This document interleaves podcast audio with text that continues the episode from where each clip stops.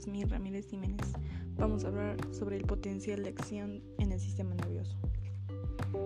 El potencial de acción es un mensaje en forma de señal eléctrica que nace en las propias neuronas y se va transmitiendo de una a otra mediante sinapsis hasta alcanzar la fibra muscular. ¿Por qué es importante este mensaje? Porque da información para que el músculo se pueda contraer o relajar.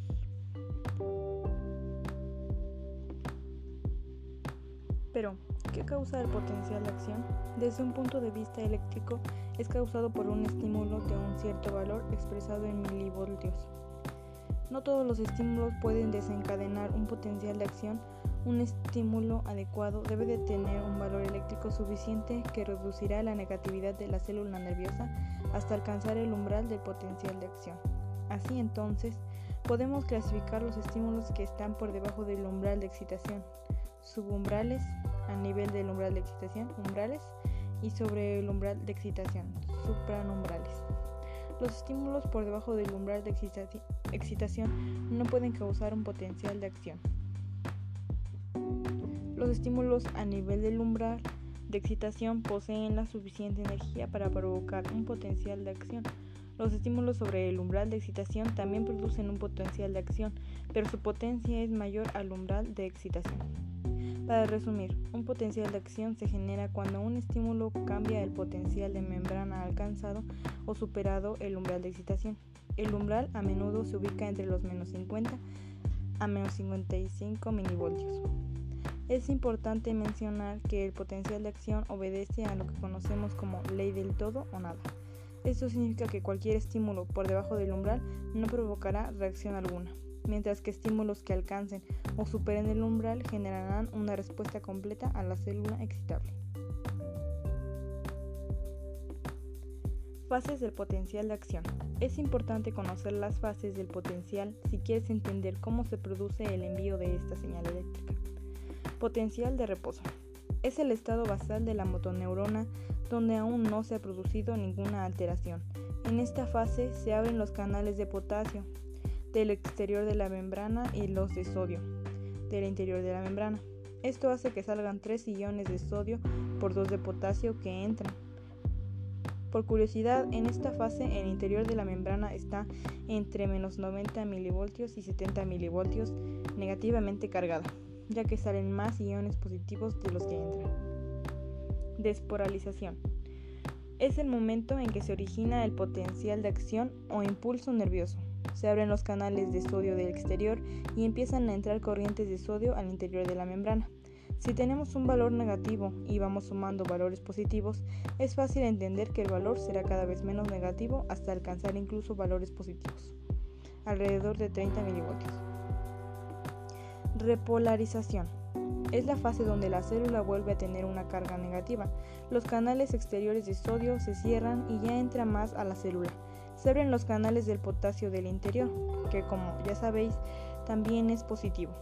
Sin embargo, el potasio está muy concentrado dentro de la célula y menos fuera de ella. Entonces lo que ocurre no es que entre más potasio, que volvería a la célula más positiva, sino que sale de la célula hacia el exterior, restando carga positiva a la que ya había y volviéndola de nuevo negativa. Hiperpolarización. La carga eléctrica sigue haciéndose más negativa según sigue saliendo el potasio hasta el punto de hiperpolarizarse. Este nivel de carga supera el potencial que había en reposo. Justo en ese momento los canales de potasio se cerrarán y finalmente la célula volverá a quedar en su estado de reposo.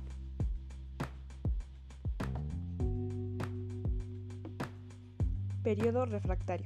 El periodo refractario se define como el lapso de tiempo posterior a la generación del potencial de acción, durante el cual la célula excitable no puede producir otro potencial de acción. Existen dos fases dentro de este periodo, absoluto, refractariedad absoluta y relativo, refractariedad relativa. El periodo refractario absoluto se superpone con la despolarización y alrededor de dos tercios de la fase de repolarización. El periodo refractario relativo es el lapso de tiempo durante el cual la generación de un nuevo potencial de acción es posible, pero solo en respuesta a un estímulo por encima del umbral. Este periodo se superpone con el tercio final de la repolarización. Sinapsis. La sinapsis es un tipo de unión entre células nerviosas o entre una célula nerviosa y su órgano diana. En los humanos, las sinapsis son principalmente químicas, lo cual significa que el impulso nervioso es transmitido desde la acción al tejido mediante sustancias denominadas neurotransmisores. Si un neurotransmisor estimula a la célula a realizar una acción, este se conoce como excitatorio. De lo contrario, si inhibe a la célula, se, se denomina inhibitorio. Dependiendo del tipo de tejido diana, existen sinapsis centrales y periféricas. Las sinapsis centrales tienen lugar entre dos neuronas en el sistema nervioso central, mientras que las sinapsis periféricas ocurren entre una neurona y un tejido muscular, nervio periférico o glándula. Cada sinapsis consta de membrana presináptica, membrana del botón terminal de la fibra nerviosa, membrana postsináptica, membrana de la célula diana. Espacio o hendidura sináptica, un espacio entre las membranas presináptica y postsináptica. Dentro del botón terminal de la fibra nerviosa se producen y almacenan numerosas vesículas que contienen neurotransmisores. Cuando la membrana presináptica es despolarizada por un potencial de acción, se abren los canales de calcio activados por voltaje. Esto lleva a un ingreso de calcio a la célula, lo cual cambia el estado de ciertas proteínas presentes en la membrana presináptica que Consecuentemente, resulta en la excitosis del neurotransmisor hacia la hendidura sináptica.